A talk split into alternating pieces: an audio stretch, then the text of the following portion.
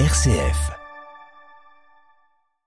À la une de ce journal, les temps forts des célébrations au Vatican, un tridium pascal marqué par le retour des pèlerins et par les appels à la paix, notamment en Ukraine. Nous resterons dans l'octave de Pâques avec notre invité en fin de journal, le père Sébastien Thomas du diocèse de Pontoise en France. Il nous donnera des pistes pour cultiver la joie chrétienne au quotidien. Dans ce journal également, la coalition au pouvoir en Israël mise à mal après les affrontements à Jérusalem ce week-end, les restrictions sanitaires levée en Corée du Sud. Puis nous irons au Sri Lanka, plongé dans la plus grave crise économique de son histoire. Le pays entame des négociations avec le FMI. Radio Vatican, le journal, Marine Henriot.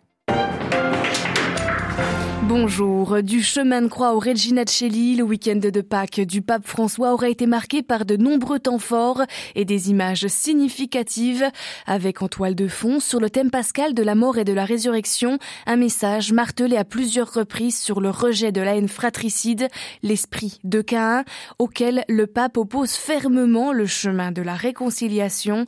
Jean-Charles Puzolu. C'est évidemment vers l'Ukraine que se tourne notre regard lorsque François déplore les violences et le trop de sang versé, lorsqu'il dénonce l'esprit de Cain qui enfonce l'humanité dans les ténèbres. L'Ukraine martyrisée, dit François dans son message de Pâques, en appelant à choisir résolument le camp de la paix et s'il le faut en le scandant dans les rues et sur les balcons. Impegniamoci tutti a chiedere a gran voce la pace, dai balconi e per le strade, pace. Au Colisée, cet engagement pour la paix est symbolisé par la croix que tiennent ensemble, en croisant leurs regards, deux amis, deux infirmières, l'une russe, l'autre ukrainienne. Une image comme une icône de la victoire de la vie sur la mort.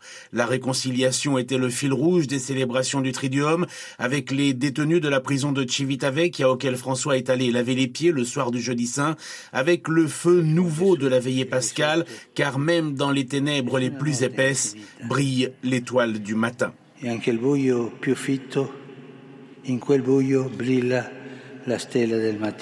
Ce feu nouveau qui appelle à des gestes de paix, de réconciliation, de compassion pour les nécessiteux, qui appelle aussi à la justice et à la fraternité, et plus encore dans les moments les plus sombres de la cruauté des conflits dont on parle et de ceux que l'on a oublié. Jean-Charles Puzolu, les prises de parole du pape François sont évidemment à retrouver sur euh, notre site internet www.vaticannews.va. Le pape François qui a reçu hier soir euh, place Saint-Pierre près de 100 000 jeunes de 12 à 17 ans de toute l'Italie. Deux ans sont passés avec une place vide, leur a dit le Saint-Père. Aujourd'hui, elle est pleine de joie avant de les inviter à ne pas avoir peur de la vie, au contraire de la vivre et de la partager avec les autres. Direction maintenant l'Ukraine. Selon le président Volodymyr Zelensky, la Russie lance son offensive pour conquérir l'est du pays. Les troupes russes ont commencé la bataille pour le Donbass, a lancé hier soir le pouvoir ukrainien. Plusieurs villes du Donbass sont plongées dans d'intenses combats. La population des oblasts de Lugansk et Donetsk est invitée à quitter la région. La Russie poursuit par ailleurs ses bombardements dans le reste du pays. Hier à Lviv, ruche humanitaire dans l'ouest ukrainien, au moins sept personnes personnes ont été tuées. Bombardement également à Kharkiv dans le nord-est hier, faisant trois morts. Ce matin, le président américain Joe Biden et ses alliés feront une réunion virtuelle sur la guerre en Ukraine. De nouvelles mesures de soutien à l'Ukraine sont attendues. La bande de Gaza, visée par euh, des frappes aériennes d'Israël ce matin, ce sont les premières depuis des mois. Des frappes qui arrivent après un week-end de violence à Jérusalem sur l'esplanade des mosquées. Le Conseil de sécurité des Nations Unies se réunit aujourd'hui sur le sujet. Ces affrontements entre Palestiniens et forces de sécurité israéliennes sur l'esplanade des mosquées mettent à mal le fragile gouvernement israélien. Les députés du parti arabe RAM ont suspendu leur soutien à la majorité et la coalition ne tient plus qu'à un fil. À Tel Aviv, Lucas de Villepin. Moins d'un an qu'il est au pouvoir, et Naftali Bennett, le premier ministre israélien, voit déjà sa coalition sérieusement battre de l'aile. Une majorité hétéroclite qui va de la droite nationaliste à la gauche et à laquelle appartient le parti arabe islamiste RAM. Ces députés dénoncent l'attitude des forces de l'ordre israéliennes pendant les affrontements de ce week-end à Jérusalem qui ont fait 170 blessés palestiniens sur l'esplanade des mosquées. Hier, RAM a officiellement gelé son soutien à la majorité, une mesure qui vise tout de même à empêcher une rupture définitive. Car au début du mois, c'est déjà une députée de droite nationaliste qui a quitté la coalition, lui faisant ainsi perdre sa majorité absolue à la Knesset. Si le gouvernement est cette fois quitté par ses alliés arabes, il ne pourra donc pas passer de projet de loi sans négocier avec l'opposition. À la tête de celle-ci, Benjamin Netanyahu espère toujours revenir au pouvoir, mais ne dispose pas pour le moment d'assez d'appui. Lucas Deville Pintel Aviv, Radio Vatican. Le Sri Lanka a entamé hier soir des négociations avec le FMI à Washington. Le pays n'a plus qu'un mois de réserve de devises. Il n'a pas les moyens d'importer assez de gaz et de carburant. La pénurie de médicaments devient-elle dramatique? À tel point que le ministre sri-lankais des Finances a demandé au FMI de débloquer 3 à 4 milliards de dollars. Les précisions de notre correspondant dans la région, Emmanuel Derville. C'est la pénurie la plus urgente à régler. Depuis que le Sri Lanka est à court de réserves de change, il n'arrive plus à importer assez de médicaments. Les médecins ont prévenu que certains patients mourront à la fin du mois.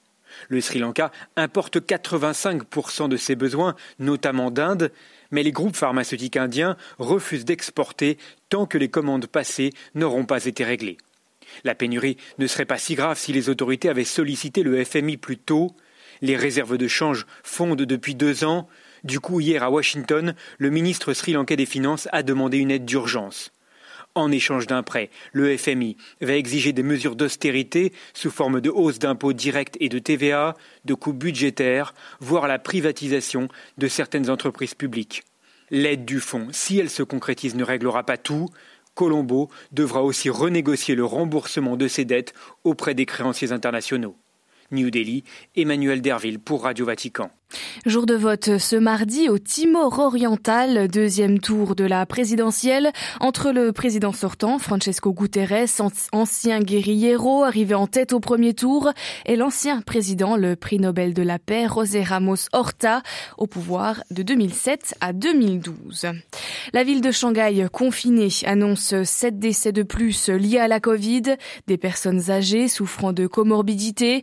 Shanghai, 25 millions d'habitants, est placé sous confinement confinement strict depuis fin mars pour une durée indéterminée. La Corée du Sud, en revanche, vient-elle de lever toutes les restrictions liées à la pandémie, à l'exception du port du masque, deux ans après avoir appliqué les premières mesures de distanciation sociale? Et même si le retour à la vie normale se profile enfin pour les Sud-Coréens, coréens. Le nombre de contaminations quotidiennes reste haut, avec près de 50 000 cas. À Séoul, Louis Paligiano.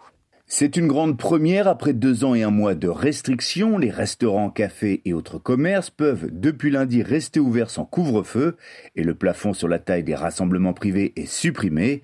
Même si la Corée du Sud n'a jamais confiné sa population depuis l'apparition de la pandémie ici en janvier 2020, les Sud-Coréens ont dû se soumettre à des règles strictes de distanciation sociale, allant jusqu'à un couvre-feu à 21h et l'interdiction de se réunir à plus de deux le soir, alors que le nombre d'infections a atteint un pic à quelques 620 000 le 17 mars au plus fort de la vague Omicron, une tendance à la baisse se dessine enfin.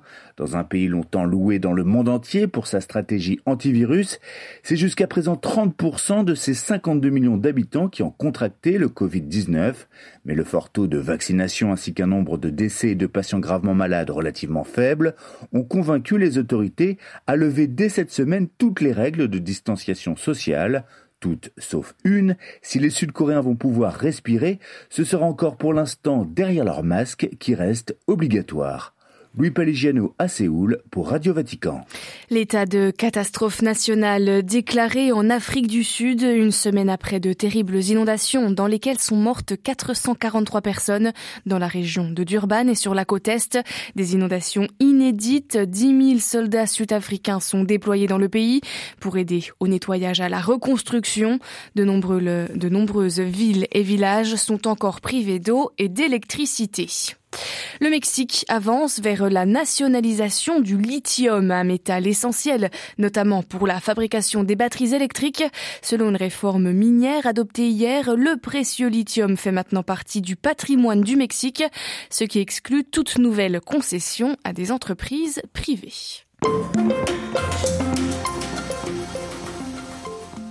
Nous voici donc entrés dans l'octave de Pâques, une période rappelant que la résurrection se prolonge bien au-delà du dimanche de Pâques et concerne toute la vie chrétienne. L'occasion de s'arrêter ce matin sur la joie, l'un des traits caractéristiques de la foi chrétienne, souligné à maintes reprises dans les Saintes Écritures, dont l'évangile de Jean. Cette joie indicible dont lors de la dernière scène, Jésus explique à ses disciples, je vous ai dit cela pour que ma joie soit en vous et que votre joie soit parfaite. Avec l'annonce de la résurrection, la joie chrétienne atteint son point culminant, un lien qui se sent aussi au quotidien dans les heures lumineuses comme douloureuses, grâce à la gratitude et à la louange. On écoute ce matin l'analyse du père Sébastien Thomas, prêtre du diocèse de Pontoise en France. Moi, je crois profondément que la joie, le bonheur vient et donné en surcroît à celui qui est fidèle au commandement de Dieu. C'est ce que dit le premier psaume, par exemple. Hein. Heureux l'homme qui met sa foi dans le Seigneur, qui médite sa loi jour et nuit. On comprend que c'est celui qui est fidèle au commandement de Dieu qui va vivre profondément la joie. Alors, de ce point de vue, on peut parler de devoir, parce que comme euh, enfant de Dieu, comme créature de Dieu, on a une forme de devoir d'accomplir ses commandements, de lui faire confiance, de vivre dans cette confiance. Et, et alors, en surcroît, on reçoit la joie en retour. Cette confiance en Dieu, on peut la vivre dans les joies de notre vie, dans les succès, dans, euh, dans tout ce qui va bien, mais aussi dans les épreuves. Et c'est pas parce qu'on va mal qu'on est exempté de vivre dans la confiance en Dieu. Comment cultiver la joie en temps d'épreuve, de souffrance? Quand on est dans l'épreuve, il y a deux réponses possibles. Soit on se détourne de Dieu en se plaignant, en disant mais pourquoi est-ce que tu permets ça alors que tu es tout puissant Ou alors on se retourne vers Dieu. C'est précisément ça la conversion d'ailleurs. Si nous sommes touchés par la maladie, si nous sommes touchés par le chômage, la souffrance de ceux que nous aimons, soit on va s'isoler, on va se détourner de Dieu, on va se détourner des autres. Et à ce moment-là, l'épreuve est longue et pénible. Et inversement, il y a des gens qui savent aussi euh, dans l'épreuve dire bah, j'ai besoin d'aide, j'ai besoin de compris pour moi, j'ai besoin de conseils. Et là, à ce moment-là, malgré la maladie, malgré le chômage, malgré la souffrance de ceux qui nous entourent eh bien, nous pouvons être tout de même dans la confiance et dans la joie. De quelle façon la joie peut-elle enrichir la vie spirituelle et intérieure? La joie est, je crois, assez indissociable de la paix. C'est-à-dire que la joie n'est pas une sorte d'exultation en dents de scie, ce qui correspondrait plutôt à une forme d'excitation. La joie spirituelle, c'est une joie qui est plutôt euh, plane, si on devait faire un graphique avec euh, des pointes de joie et puis des creux de tristesse, c'est Saint Ignace de Loyola qui nous éclaire bien là-dessus en disant il faut que les, les, consolations permettent de tenir dans les désolations. Et donc les moments de joie doivent être euh, une sorte de compensation pour tenir aussi dans les épreuves. La joie chrétienne, c'est plutôt cette espèce de courbe euh, douce, plutôt en croissance évidemment, qui monte euh, vers le ciel, vers notre sainteté, sans excitation et sans creux démesuré de dépression. Et cette paix-là, on le sent bien aussi, malgré les épreuves, si le Christ est vraiment notre roc, le rocher sur lequel je m'appuie, alors oui, le rocher, lui, ne bouge pas. Quand on lit cet évangile-là, on peut être frappé par le fait que même l'homme qui a construit sa maison sur le roc, ben, il connaît lui aussi le vent, la tempête, les tremblements de terre, tout. Bah oui, mais sa maison tient parce qu'elle a été construite sur le roc. Et je crois que la joie chrétienne, comme la paix chrétienne, eh bien, c'est précisément cette maison bâtie sur le roc. De quelle manière euh, la joie est-elle aussi liée euh, à l'esprit d'enfance? Que peut-on apprendre des enfants, même de ce qui est dit dans l'Évangile? En effet, Jésus nous dit que le royaume de Dieu est à ceux qui ressemblent aux enfants et qui ne se fait pas comme un enfant n'est pas digne du royaume de Dieu. Donc ça, c'est une alerte grave et importante pour nous. Un enfant, dans ce domaine, en tout cas, hein, dans le domaine de la joie il me semble que c'est euh, véritablement celui qui fait confiance. Quand un enfant a la chance d'avoir des parents qui sont attentifs à lui et qui l'aiment, c'est quand même la majorité des cas, heureusement, eh bien quand un enfant a confiance dans ses parents, j'aime bien prendre l'image d'un enfant qui est euh, debout sur un muret ou sur un escalier et puis qui dit euh, attrape-moi, je me jette. Souvent les enfants ils font ça, ils aiment bien parce que ça les amuse beaucoup d'être dans le vide, sauf que ils font une totale confiance à l'adulte pour les attraper parce qu'autrement ils se feraient très mal en tombant par terre. Je crois que c'est ça que Jésus nous donne comme exemple pour euh, notre accès au royaume de Dieu, c'est cette grande confiance qui fait qu'en effet, on peut se jeter dans le vide, dans les bras de Dieu, en sachant qu'il veut notre bien, que de toute façon, il nous rattrapera et qu'il nous élèvera jusqu'à lui en nous portant dans ses bras. Les enfants, pour ça, sont euh, un exemple de confiance euh, gratuite, j'allais dire de confiance confiante, mais en tout cas pas de confiance intéressée dans la mesure où on se dirait ah bah, j'ai quand même intérêt à être du côté de Dieu. Vous voyez un peu le, pari de Pascal. Le pari de Pascal c'est un peu compliqué quand même par rapport à l'enfance spirituelle de Sainte Thérèse de Lisieux. Voilà, interrogé par Delphine Allaire, le père Sébastien Thomas, prêtre et responsable des vocations dans le diocèse de Pontoise en France, était ce matin notre invité.